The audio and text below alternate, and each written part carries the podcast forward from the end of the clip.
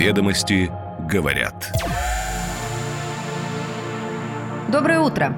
Понедельник, 5 июня, и с вами «Ведомости говорят».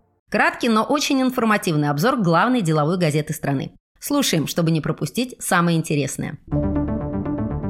Сегодня ведомости говорят, что российская промышленность разрабатывает отечественную автоматизированную систему управления технологическим процессом на базе открытого кода.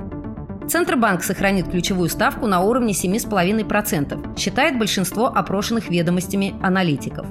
Проект скоростной автотрассы госкомпании «Автодор» управляет платными трассами под названием «Юго-Западная Хорда» приобрел конкретные очертания. Структура Сбербанка стала партнером холдинга «Медскан». Сумму сделки оценивают примерно в 3 миллиарда рублей. Миноборнауки возьмет на себя финансирование стажировок студентов востоковедов. Половина россиян довольны своей зарплатой, утверждает Росстат. Теперь детали. Ведомости говорят. Еврохим и Северсталь совместно с рядом других промышленных предприятий разрабатывают отечественную автоматизированную систему управления технологическим процессом на базе открытого кода. Создана рабочая группа при поддержке Минпромторга, сопредставителями в которой являются Еврохим и Северсталь, а участниками Норникель, Фосагро, Уралхим, Ассоциация индустриальной инновации, среди участников «Газпром нефть цифровые решения» и «Нефтетранссервис». Целью этой рабочей группы является инициатива по созданию отечественной автоматизированной системы управления технологическим процессом, рассказал председатель Совета директоров и основной владелец Северстали Алексей Мордашов. Сегодня используется система, которая базируется на проприетарных продуктах американского и немецкого поставщиков. Сегодня они недоступны и закрыты для дальнейшей доработки. Первая задача – написание нового открытого кода. Предлагается создать национальный открытый софт для системы управления, который могли бы дорабатывать все, и он бы не ставил в зависимость от конкретного поставщика. Центробанк сохранит ключевую ставку на уровне 7,5%, считает большинство опрошенных ведомостями аналитиков. Совет директоров Банка России в пятницу 9 июня примет решение по ключевой ставке.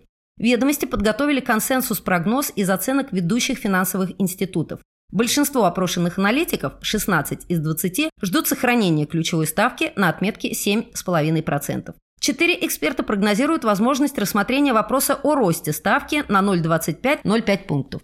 Никто из опрошенных аналитиков не предположил, что Центральный банк России увеличит ключевую ставку на более значительную величину или уменьшит ее. Баланс рисков не достиг той точки, где требуется повышение ставки, полагают они. На последнем заседании Совета директоров ЦБ 28 апреля регулятор оставил ключевую ставку без изменения, пятый раз подряд. В то же время Банк России дал сигнал о повышении ставки на будущих заседаниях в условиях постепенного увеличения текущего инфляционного давления. Пользу сохранения ставки на ближайшем заседании говорит последняя статистика по ценам и ВВП в апреле, а также опросным индикаторам за май, полагают собеседники ведомостей. Восстановительный рост экономики продолжился, не позволяя ЦБ расслабиться относительно рисков перегрева. Однако в реальности спрос только вышел на докризисный тренд, а инфляционное давление остается низким. Ставка останется без изменений, так как риски усиления инфляции во втором полугодии исключают вариант ее снижения, считают эксперты. Другие собеседники ведомостей высказывают альтернативное мнение. Звучат аргументы, что дно по инфляции уже пройдено и стоит ожидать дальнейшего ускорения роста цен до конца года. Годовая инфляция может приблизиться к 6%. Тогда регулятор будет вынужден пойти на ужесточение ДКП. Рынок должен быть к этому готов, прогнозируют аналитики. Опрошенные ведомостями эксперты разошлись во мнениях относительно ожиданий действия регулятора по изменению ставки до конца текущего года. В целом преобладают ожидания продолжения жесткого тона Банка России и перехода к действиям по ужесточению ДКП. Главным триггером для возможного ужесточения может стать чрезмерный рост инфляции во втором полугодии. Экспертные мнения и их аргументы читайте в сегодняшнем номере. Ну и ждем решения ЦБ 9 июня.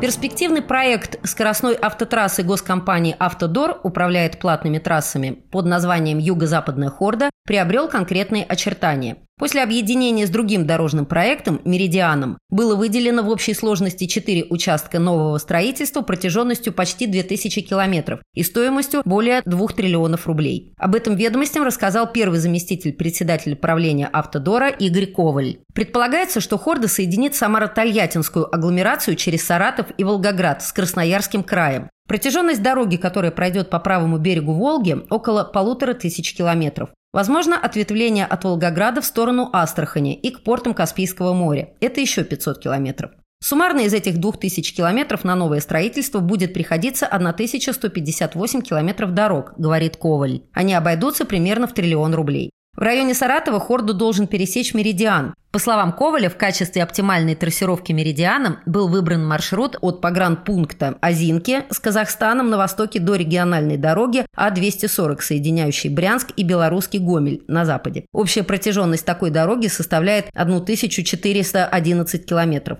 Новые участки скоростных дорог будут эксплуатироваться на платной основе, и для их строительства можно рассматривать внебюджетное финансирование. Госкомпания представила Юго-Западную Хорду и Меридиан как единый проект на стратегической сессии у премьера Михаила Мишустина и получила его поддержку. Начало финансирования предполагается в 2027 году, но если удастся сдвинуть его влево, то проект будет запущен раньше. Структура Сбербанка стала партнером холдинга «Медскан». Она приобрела долю в лабораториях группы. Сумму сделки эксперты оценивают примерно в 3 миллиарда рублей. Медицинский холдинг «Медскан» продал 49% долей в компании «Медскан Лаб» компании «Сбербанк Инвестиции».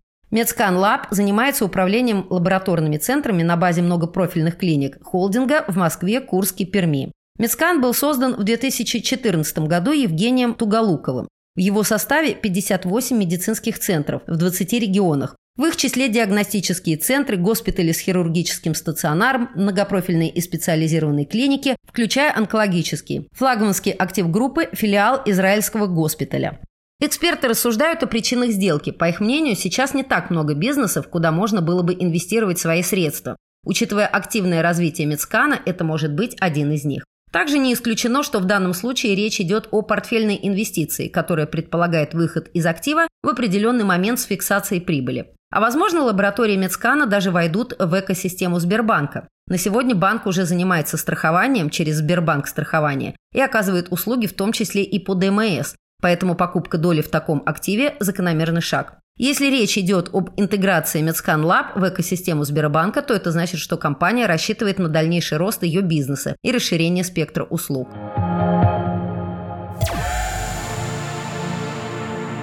Миноборнауки возьмет на себя финансирование стажировок студентов востоковедов. Это позволит увеличить число компетентных специалистов для развития отношений со странами Азии. По сложившейся практике подавляющее большинство стажировок проводилось на двусторонней основе. Российский университет посылал студентов на стажировку, зарубежный делал то же самое в ответ. Такие образовательные поездки финансировались зарубежными фондами через посольство или Министерство образования стран. Впервые с 1991 года принято решение, что министерство финансирует более сотни стипендий на стажировки как студентов, так и преподавателей. Ежегодно в течение ближайших пяти лет эта практика будет расширяться. Минобрнауки возьмет на себя стажировку от двери до двери, проезд, проживание и обучение. Студенты, которые уже поступили на востоковедческие направления, смогут поехать на стажировку в 2024 году. Частота стажировок будет зависеть от программы университета. Представитель пресс-службы Минобрнауки рассказал ведомостям, что программа развития образования и исследования в области востоковедения и африканистики включает в себя создание молодежных лабораторий, введение новой научной специальности востоковедения и африканистика, разработку и реализацию комплексных и сетевых программ, а также программ повышения квалификации по этой специальности.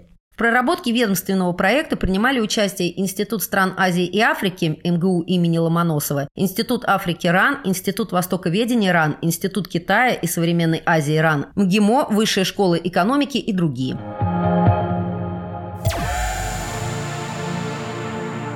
Половина россиян довольны своей зарплатой, свидетельствуют данные Росстата. Доля довольных своей зарплатой россиян выросла за два года более чем на 6 процентных пунктов – до 56%.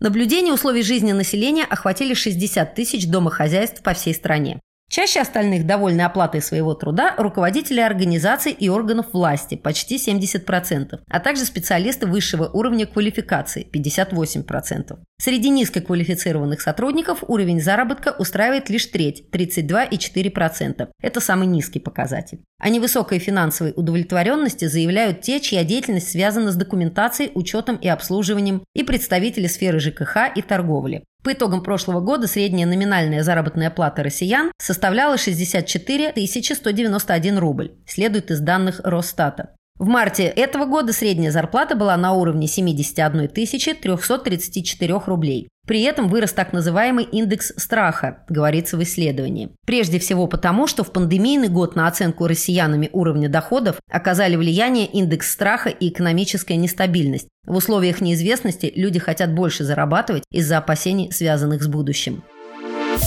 Ведомости говорят.